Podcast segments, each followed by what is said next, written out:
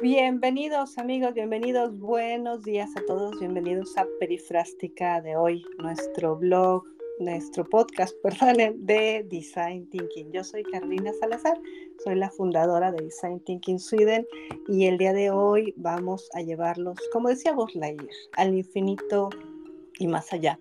Esto pensando que próximamente vamos a tener en nuestras manos la responsabilidad de llegar a la Luna y después a otros planetas. Se dice ya por ahí muy, muy en, muy alta voz que la tripulación de la humanidad está lista para llegar a la Luna. Lo que quiere decir que estamos más cerca que nunca de tocar el futuro. Y para eso les tengo hoy un gran invitado que me honra mucho decirles que también es amigo y gran colaborador aquí en Design Thinking sobre lo que son el pensamiento del futuro, el diseño de futuros, la arquitectura espacial y también ha estado muy eh, relacionado con todos los temas en la NASA y en Forbes un hombre que ha venido luchando por abrir las oportunidades para Latinoamérica de hablar y de tener el futuro del mundo espacial en sus manos. Les quiero presentar a Esteban Carrera y me gustaría mucho que él mismo se presentara. Bienvenido, Esteban. Muchas gracias, Caro. Qué, qué gusto saludarte a ti y a tu audiencia. Aprecio mucho la invitación mi nombre es Esteban Carrera, soy considerado líder del futuro por la revista Forbes, la revista Líderes Mexicanos y la Cumbre de Negocios. Ahora presido el proyecto más bonito, yo le llamo yo, más innovador de industrias del espacio y del futuro en Latinoamérica, el clúster espacial. Somos un desarrollo de primera generación que busca impulsar la nueva industria comercial espacial, hacer negocios del espacio en la Tierra y hacer negocios con el espacio en el espacio. la verdad es que estamos muy contentos. Eh, estoy en México, y pues muy agradecido contigo, Caro, por esta oportunidad y además por la invitación de pertenecer a esta increíble organización, a este increíble grupo que tú organizas, que tú lidereas, con todos los proyectos que tienen y que seguramente vamos a poder hacer muchas cosas en el presente y en el futuro. Al contrario, muchísimas gracias. Muchas, muchas gracias. Nos encanta tener a personas como tú tan proactivas y también tan pro educación y sobre todo muy comprometidas con, con el país, como en este caso México. ¿Cuál es el potencial económico que tú has mirado para embarcarte en este, en este viaje hacia el futuro, hacia el tema de, de las economías espaciales?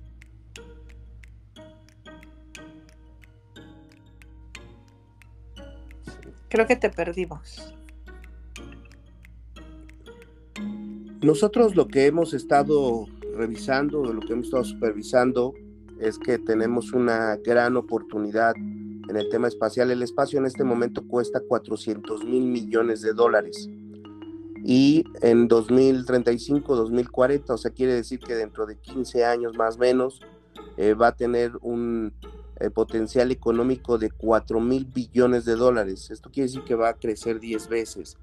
Entonces, pues México tiene que ser parte y Latinoamérica parte de, este, de esta nueva industria, como le llamamos nosotros, de esta nueva industria espacial comercial.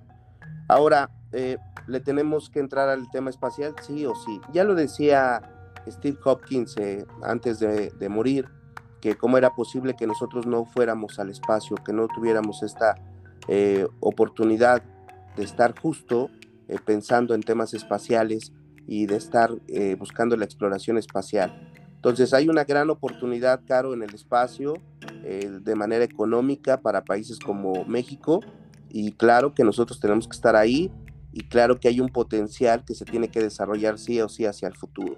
Por eso nosotros vemos una gran oportunidad económica en el tema espacial y hago una anotación muy rápida México tasó el espacio como un sector estratégico de su economía en 2017. El gobierno federal hace un documento que se llama Órbita 2.0, donde marca ya al espacio como un sector estratégico de la economía para ir precisamente el próximo año 2024 por el 1% del mercado global.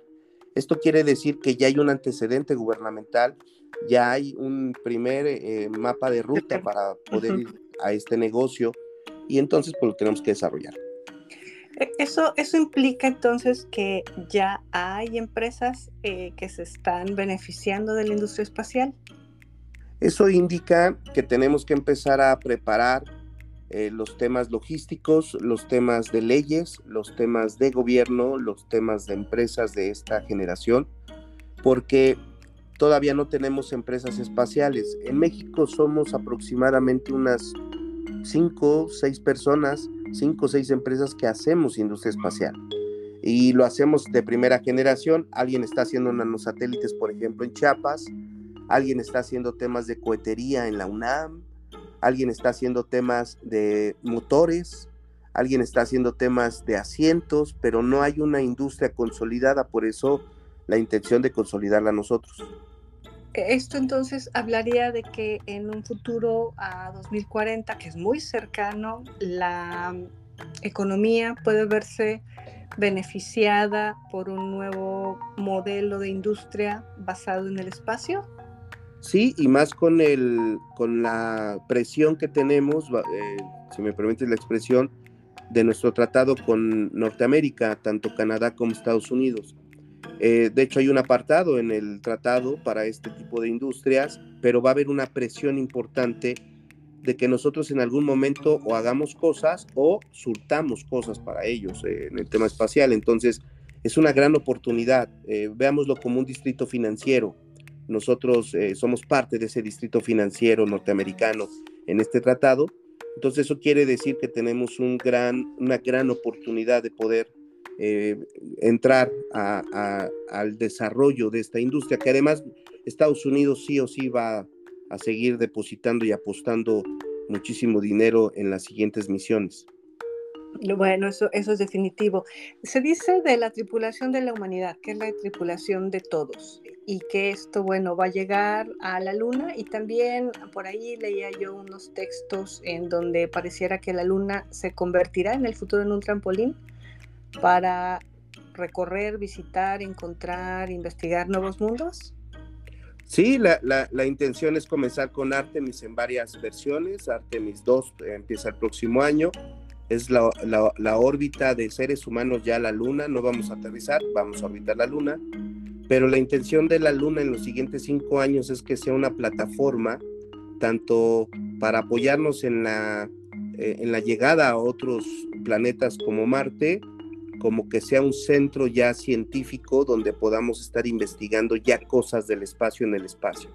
Creo que esto sería un gran avance que comenzará sin lugar a dudas eh, el próximo año ya comenzó este año con Artemis 1, ya hay una primera nave que fue y orbitó, trajo miles de datos, eso es muy interesante para nosotros. Ahora, pues ya mandar seres humanos y seguramente entre el 2027 y 2030 ya contar con una colonia lunar, lo cual pues va a garantizar que ya tengamos seres humanos, como bien dices tú, viviendo en la luna y ya tengamos ahora sí eh, una, una parte de la humanidad representada en el espacio, no solamente para hacer temas científicos, sino ya para hacer temas de exploración, en primer lugar, insisto, hacia Marte. Esto implicaría entonces lo que nos estás comentando, que va a haber un gran desafío para los negocios, para las áreas de fabricación de las empresas, en que puedan desarrollar una nueva posibilidad para surtir lo que se requiera para estas esas modalidades de habitar la luna, por llamarlo así, porque ni siquiera sé exactamente cómo nos vamos a llamar. Sí, exactamente. Todos los retos, tanto de radiación, todos los retos de generación de energía, de alimentación, de hábitats, de materiales, o sea, realmente la apuesta a la luna que no solamente va a ser de Estados Unidos, sino también de China, de Rusia, eh, y de otros países emergentes como los árabes, eh, creo que entonces van, van muchas empresas a beneficiarse o pueden ser beneficiadas de esta exploración espacial, que es una nueva exploración espacial. Ya no se usa el término colonización espacial o ya no se usa el, el, término de ir y, y, este, y ponernos en un planeta para poder eh, intervenirlo. Más bien son otras cosas ya este, más humanas le, le, hemos denominado, ¿no? Y, y, en eso tienes muchísima razón porque hace poquito más de a lo mejor una semana eh, nos busca una empresa para que le ayudáramos a detectar eh, las posibilidades de la, de la, agricultura, perdóname, de la agricultura espacial. En relación a unos metaversos que estábamos haciendo sostenibles para la parte de la ecología de sembrado y reforestación. Entonces esta combinación de cosas nos llama muchísimo la atención porque ya le hemos trabajado haciéndole metaversos, pero ahora nos pide una relación con el tema de agricultura espacial. Y fue verdaderamente eh, bien, bien, súper bienvenido, pero también es un reto. ¿Por qué? Porque a la hora de hacer nuestro diagnóstico, nuestra investigación, pues agricultura espacial es un tema que no se escucha muy, muy continuamente. No, y aparte, pues es, es de los retos más impresionantes, porque una cosa es que llevemos cosas a la Estación Espacial Internacional y, y en un hábitat controlado podamos tener desarrollos, y otra muy diferente que en un hábitat que no vamos a tener controlado ni en el 1%, pues ya estemos pensando cómo vamos a hacer nuestro propio alimento, por ejemplo, cómo, cómo lo podríamos reproducir, eh, tomando en cuenta pues lo que hemos aprendido en la Tierra, pero pues es todos los retos, ¿no? Ahora imagínate la Luna, ahora imagínate Marte, ¿no? con, con un estilo totalmente diferente. Definitivamente. Y, esto eh, llevaría a otras posibilidades, ¿no? También que serían cómo nos vemos nosotros eh, reflexionando, trabajando, viviendo, colaborando desde una nueva perspectiva. Que, ese es el gran cambio del mindset que, vamos a tener. O sea, eh, hay personas que piensan que esto es ciencia ficción o ficción, pensar en la exploración espacial, pensar en una colonia lunar, pensar en una colonia marciana que solamente pues podemos mandar este tipo de naves eh, o estos telescopios para que puedan explorar, pero no, pues es totalmente ya más cercano a nosotros, insisto, desde Steve Hopkins hasta otros grandes pensadores que no pueden contemplar o no contemplaron cómo es posible que no hayamos salido de la Tierra a hacer esta exploración espacial y a quedarnos allá, porque ese es el otro gran reto, no, no es irlo a ver, sino ya es quedarse entonces, Jet Bezos está construyendo ideas, ya diseñando ideas, no para estar en la Luna ni para estar en Marte, sino para orbitar. Y entonces, eh, eh, eh, estas, estas grandes ideas de, ciencia ficción de algunas películas se podrían hacer realidad para habitar. imagínate una rueda en medio de la Luna, de Marte y de la Tierra que esté flotando, o hoteles eh, algún hotel espacial para que tú puedas llegar y estar unos días ahí. Entonces es todo un cambio de, pensamiento y no está tan lejano ya de nosotros. Definitivamente, ¿qué, ¿qué, nos recomiendas para prepararnos en este futuro tan cercano?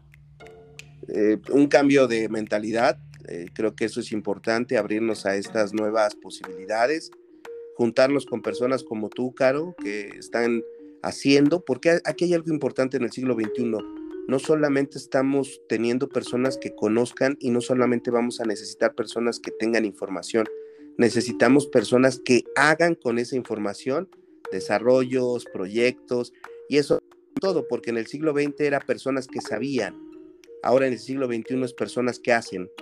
Y entonces, pues tenemos que estar muy cerca de quien está haciendo cosas, tenemos que estar muy cerca de las metatendencias, de las tendencias, no podemos quedarnos atrás. Y hablo de, cientos de sectores económicos que pueden ser beneficiados, temas de telecomunicaciones, temas de marketing, temas de, em, de, materiales, temas de alimentos, eh, todo, todo un cambio. Ahora, viene una generación que va a ser consumidora sí o sí de temas espaciales, entonces ese consumidor en la Tierra necesita ese tipo de narrativas, necesita ese tipo de conceptos ese tipo de historias. Entonces, es todo un cambio que aunque yo venda, y lo digo con mucho respeto, eh, alimentos en una pequeña tienda, en un pequeño local de tierra, si no entiendo esto, no le voy a poder hablar en su idioma, en sus conceptos a esta generación que también es mi usuario, mi cliente. Claro. y sí se necesita. Definitivamente, pues se nos ha pasado verdaderamente rápido este maravilloso podcast pensando en el futuro, en lo que nos espera, en la forma en que vamos a vivir, a compartir los nuevos modelos de negocios y sobre todo, bueno, desde tu perspectiva, esta gran visión que has tenido de impulsar a México hacia una industria que no se le veía la, la grandes posibilidad, nos has compartido, bueno, estos grandes retos y te queremos agradecer, te queremos agradecer muchísimo que has estado aquí con nosotros en Perifrástica de hoy. Y a ustedes amigos, como siempre, por seguirnos, por estar aquí y por solicitarnos temas. Gracias a todos. Gracias Esteban por haber estado con nosotros y pues al infinito y más allá. Muchísimas gracias. Saludos, el futuro es ahora. Gracias, hasta luego.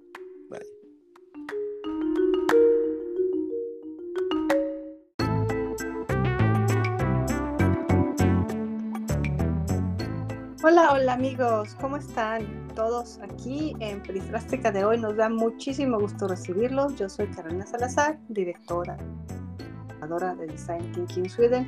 Y Perifrástica de hoy es un podcast que hacemos con todas las grandes mentes, expertos y profesionales de todo el mundo, en donde lo que nos gusta es compartir conocimiento, y hablar de temas de vanguardia, temas de tendencias, pero también temas muy del día de hoy, muy del día a día. Y hoy quiero darle la bienvenida a un extraordinario músico que se convirtió en publicista. Toda una historia maravillosa que contar y que me ha honrado con su amistad y con su cariño y que nos visita desde Costa Rica. Don Rogelio Umaña, bienvenido, por favor. Caro, muchas gracias primero por la invitación. Saludos a toda la audiencia de Perifrástica eh, y me encanta que sea así el concepto de conversar entre amigos, compartiendo conocimiento, que creo que es, es lo, lo que debemos hacer en este mundo tan conectado. Es el mejor momento para, para discutir, compartir y, y que todos podamos aprender. Muchísimas gracias. Platícanos un poquito de ti. ¿Cómo eso de que estudias violín y piano y nos hablas de persuasión en las estrategias de marketing? Bueno, siempre he dicho que, que mi, mi, mi, formación es, muy curiosa. Soy, soy hondureño de nacimiento, aunque vivo en Costa Rica hace 22 años. Pero em, eh, estudié eh, un bachillerato en educación musical con énfasis en violín. Siempre me gustó la música. Entonces eh, eh, fui violinista, toqué en la Orquesta Sinfónica de Honduras, di clases de piano, de violín, dirigía coros infantiles, pero al mismo tiempo también había estudiado una secundaria en computación, lo que así se llamaba en aquel tiempo cuando nos enseñaban computación. Eh, siempre, yo siempre he dicho que no, no podía ser más geek, ¿verdad? O, tenía un violín o tenía una computadora. Y, y esa, esa, mezcla eh, fue interesante porque entre, entre la mezcla de tecnología y la mezcla de creatividad me encontré con la publicidad, que era donde yo encontraba que se juntaban las dos, las dos pasiones. Entonces, ahí por, a principios de siglo más o menos que me vengo para Costa Rica, bueno, la empresa con la que trabajaba me traslada a Costa Rica, empiezo como a mezclar las dos cosas.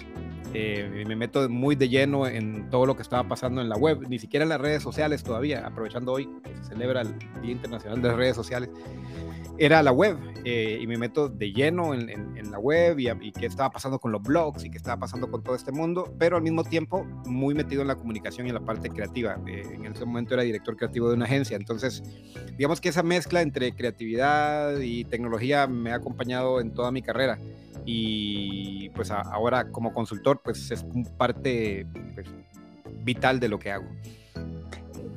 Qué, maravilla, no me había yo imaginado un hombre violinista eh, con muchas posibilidades, obviamente una mente muy brillante que pudiera empezar a combinar sus dos grandes amores, por lo que parece, tu amor por la computación, por la tecnología y tu amor por la música. Así es, así es, e, esa es la, la, la forma de verlo. Y, esto hizo que persuadieras al mundo. Pues esa es la idea, eh, eh, esa es la idea, es, es, es una pasión, eh, yo diría, encontrar cuáles son, o sea, lo que yo encontré en la tecnología precisamente en esa mezcla es qué montón de recursos hay ahora para comunicar, qué, qué, qué montón de formas hay de contar historias, o sea, lo que llamamos el storytelling, ¿verdad? La, la, las narrativas. Y la tecnología nos permite eso. Y yo creo que, que, que hay una, un, mundo de oportunidades que incluso se pierden eh, de, de, que, de, que, no hemos aprendido todavía a, a sacarle provecho a todo. Y, y, con los últimos avances son más herramientas todavía. Mucho más, ¿no? Sí, definitivamente todo el mundo dice que está en contra de ChatGTP, pero ya hacíamos estilo ChatGTP hace muchísimos años. Yo les estaba dando una conferencia en Guatemala hace poquito y les decía que usábamos ChatGTP en, la, en las eh, costuras de la falda y nos escribíamos ChatGTP en los brazos, no sé si te acuerdas, ¿no? Sí, sí, claro. Cuando copiábamos y entonces no sabíamos dónde guardamos el acordeón y las niñas lo guarda, la escribíamos en, la, en el dobladillo de la falda. totalmente, totalmente, ¿No? Entonces, bueno, ya, ya, era una forma muy primitiva de ChatGTP, ¿no? Y no se trataba de copiar, sino de ayudarnos a, a acordarnos de aquellos temas en las preguntas de esos exámenes. Totalmente, totalmente. Estoy súper de acuerdo. Y, y, bueno, es una forma distinta de ver el mundo. Y eso también creo que nos lleva a pensar en experiencias. Y aquí va la primera pregunta para ti. ¿Cuál ha sido la experiencia más impactante de persuasión digital que has realizado como campaña o que has realizado con un cliente o que a ti te ha impactado de una manera que te ha hecho cambiar tus puntos de vista? Yo creo que, yo creo que hay muchas, eh, hay, hay, hay, hay, muchas, eh, muchas oportunidades en las que me he visto, eh, que he tenido el gusto de estar, involucrado. Creo que las, que más me han impactado son, son donde, se plantea un reto, donde, donde hay un reto específico de necesitamos que la gente eh, eh, aprenda esto o necesitamos que, que, transmitir una idea específica. Ahorita recuerdo, eh, probablemente, te, voy a contar una, una, muy personal que, que, fue experimentando con, con, la, tecnología. Ahí, eso era en el 2000, más o menos 2008 todavía el streaming no era una cuestión generalizada como ahora. Y eh, yo me acuerdo que empecé a ver gente que hacía programas de streaming en Estados Unidos y a mí se me ocurrió, bueno, ¿y por qué no hago yo un programa de streaming? Y, y, y siempre fue como muy experimental, ¿verdad? Y digo, bueno, vaya, me voy a inventar un canal. Y en aquel tiempo me acuerdo que a todo se le ponía TV porque era, era la forma de, de, de, decir, ok, esta es una forma de hacer televisión por internet. Entonces me inventé Gorileo TV, Gorileo es el, el nickname que yo uso en Twitter y en todas mis redes sociales, eh, y puse Gorileo TV y, y, empecé a entrevistar amigos. Lo, lo, primero fue, agarré un, amigo, un montón de amigos que trabajaban en tecnología, los entrevisté, y a la gente como que le gustó, lo, lo, lo publiqué en Twitter y a la gente como que le gustó.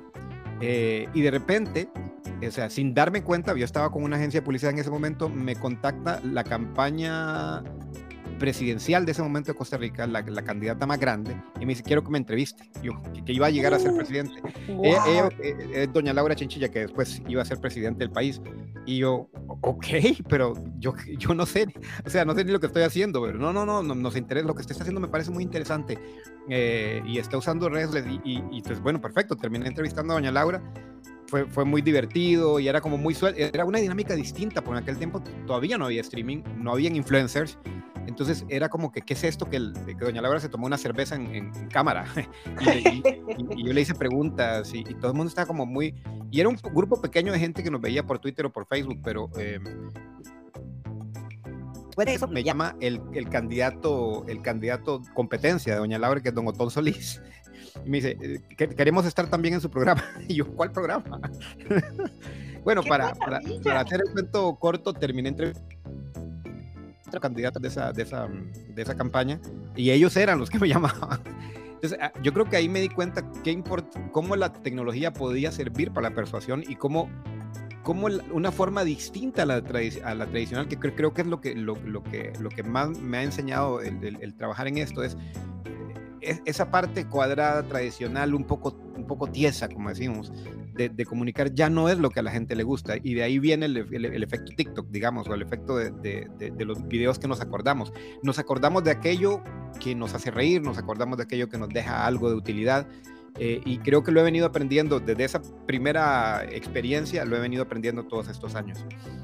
Eh, qué maravilla tu, tu, comentario sobre cómo influiste en la persuasión, en el pensamiento, en la motivación, en la emoción, en las sensaciones, incluso, ¿no? Porque incluso hablas de cerveza y me imaginé a la, a la casi presidenta tomándose la cerveza, como decías. Todo esto que relatas, este storytelling que, no, que nos platicas, tiene que ver con tu gran experiencia eh, hablando a, a enfrente de la gente y convenciéndola de el cómo hacer las cosas.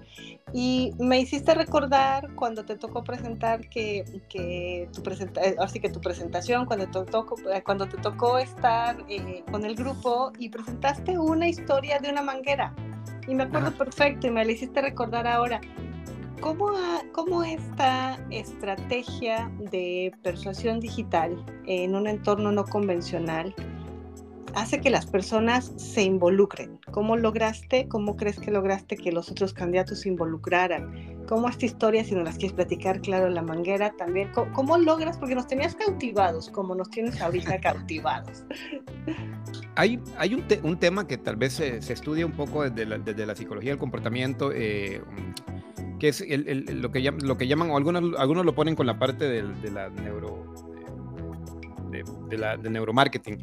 Pero al final es, un efecto muy humano, que es el efecto de compromiso y coherencia. Es, nosotros tendemos a relacionarnos más con aquello con lo que nos identificamos. Entonces, digamos, cuando yo cuento, e, e, el, el, el, tema de la manguera es que yo andaba buscando una forma de hablar de transformación digital que no fuera la forma técnica, aburrida que todo el mundo hablaba y decía, ¿cómo puedo hablar? Al final de cuentas, la transformación digital termina siendo humana. Todas las empresas, por más técnico que sea, por más que se meta TI, eh, al, final, al, final se refleja en un cambio que se va a reflejar en el, en el usuario final, claro. en la cultura. Entonces, bueno, y, y, me acordé de esa historia que me había pasado de que, de que por primera vez había mandado a pedir una, una manguera en medio de la pandemia y una, había mandado a pedir una manguera por Uber Eats y que para mí fue como, me explotó la cabeza decir, ¿cómo wow. ahora estoy en un mundo donde ahora puedo pedir cosas? O sea, no solo comida, puedo pedir una manguera, puedo pedir cosas de oficina.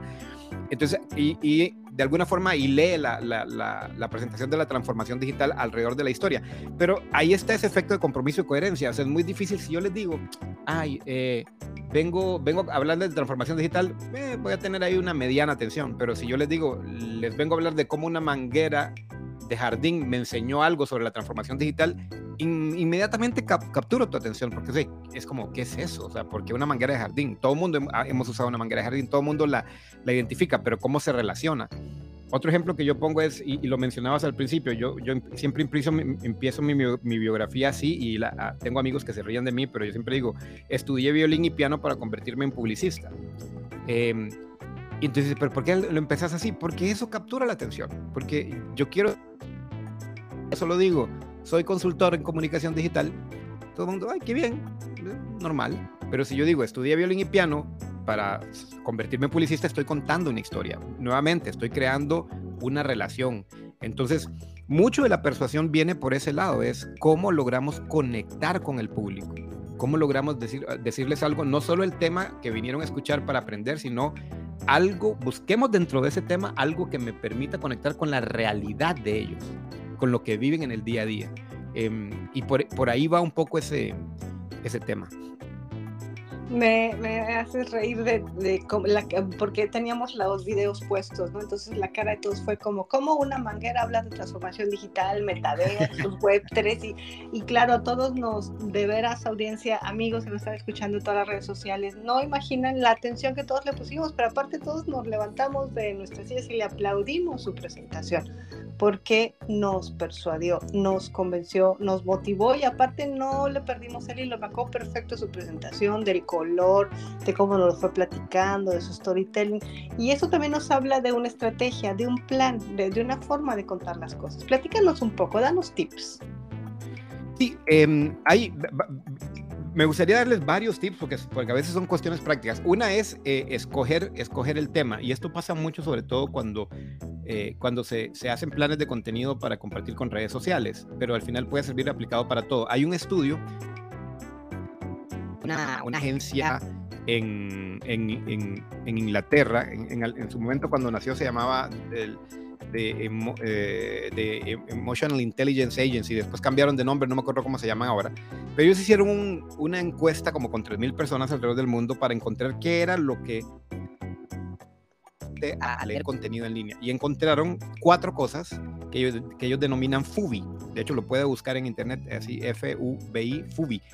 Y a mí eso siempre me, me, ha parecido, me ha parecido tan, tan útil porque FUBI es funny, useful, beautiful and inspiring, o sea, divertido, oh, wow. útil, bello o inspirador, que en español sería DUI.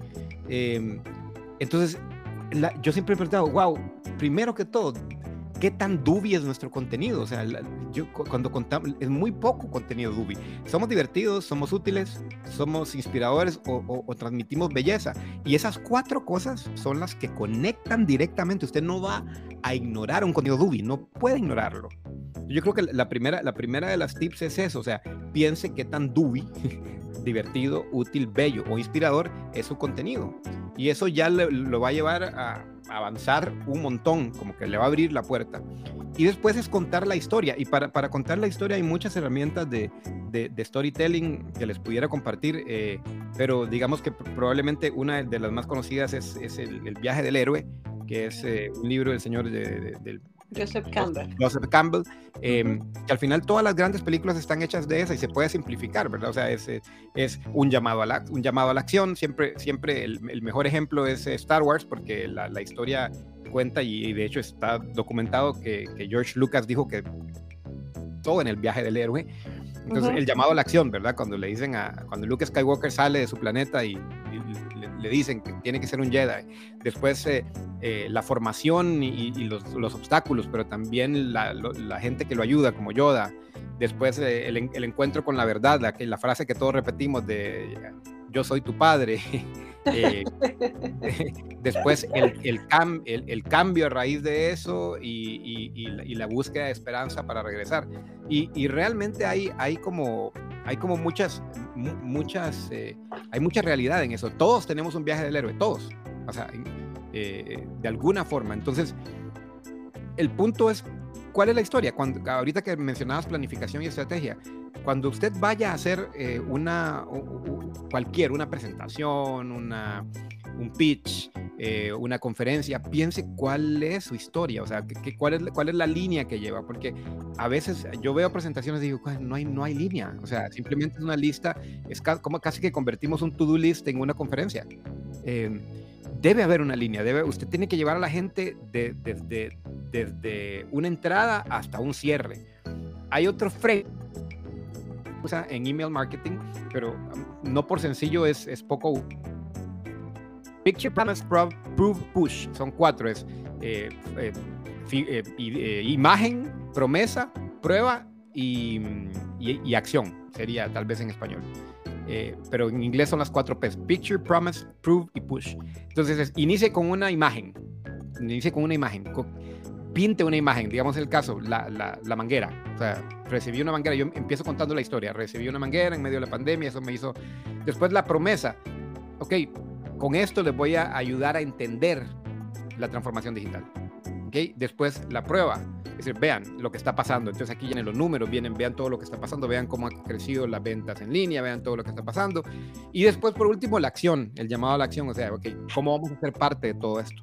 Entonces son cuatro tan sencillos pasos, pero si usted planea su comunicación con esas cuatro cosas, y, dentro del contenido FUBI, de repente usted le va, va a llevar su comunicación a, a, un nivel de persuasión mucho más alto del que podría tener. No sé si me extendí mucho, perdón. No, al contrario, estamos hiper fascinados y se nos han ido estos casi 20 minutos, bueno, como agua en tu storytelling dentro de la manguera y que además ah, no tienes esta maravilla de apuntarnos a las estrellas con todo lo que nos platicas, nos piensas y los tips que nos das y nos haces darnos cuenta que nos falta muchísimo a todos aquí en la audiencia de aprender, saber y trabajar con la persuasión, con la motivación, porque muchas veces solo nos dedicamos a dar un, mensaje y no entendemos el contexto. Y también me hiciste recordar un poco lo de ChatGTP. Yo le puedo pedir cualquier cosa y me va a entregar cualquier cosa. Yo tengo que contarle una historia, tengo que decirle exactamente lo que quiero saber, lo, en lo que quiero que me ayude, cómo quiero buscar. Pero es lo mismo cuando le pregunto a doctor Google. Si le pregunto cualquier cosa de una forma no explícita, no detallada, pues me va a dar lo mismo, ¿no? Y creo que también eso es en el mundo de la comunicación, en el mundo humano, en el mundo de la transformación digital. Yo tengo lo que obtengo por la forma en que me comunico. Vamos a cerrar nuestro, nuestro, nuestro podcast. Ha sido genial. ¿Qué nos, ¿Cómo te gustaría despedirlo? No, me gustaría despedirme animando a, las personas y, es parte de lo que de lo que estaba haciendo muy activamente ahorita. Eh, de hecho, he estado dando un taller de, sobre precisamente cómo, cómo las redes, eh, eh, las redes generativas, la, inteligencia artificial de las redes generativas realmente está, se está convirtiendo en una herramienta para esto.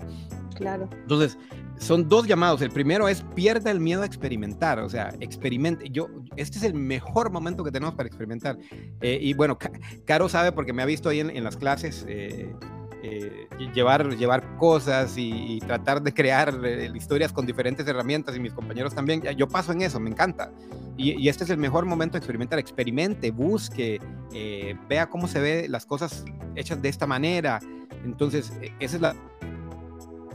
Em, no olvide que por más herramientas que tengamos, la herramienta no va a superar la conexión humana, nunca, nunca. Eh, Entonces, eh, tendremos que alimentar nuestra mente para poder seguir el ritmo a la tecnología. Así es, así, que los dejo con eso. Eh, y bueno, un gusto también eh, invitarlos ahí, tal vez, eh, Caro, si quiere compartir mi correo en, la información del podcast, con todo gusto entrar en contacto. Muy fácil de aprender, rogelio arroba gorileo.com. si tienen preguntas o opiniones sobre este tema, con todo gusto. Por favor, y recuerden que vamos a tener a Rogelio en la masterclass el 11 de julio para que nos dedique una hora de su sabiduría y su experiencia en persuasión digital. Muchísimas gracias, nos ha dado muchísimo gusto tenerte, ha sido un podcast sensacional. Gracias a todos por seguirnos, gracias a todas las redes sociales, Instagram, Facebook, LinkedIn, Twitter, Twitch eh, o todas, todas las que nos siguen, les agradecemos mucho, ha sido un podcast genial. Muchísimas gracias, Rogelio. Y hasta muy pronto. Gracias a todos. Hasta, luego.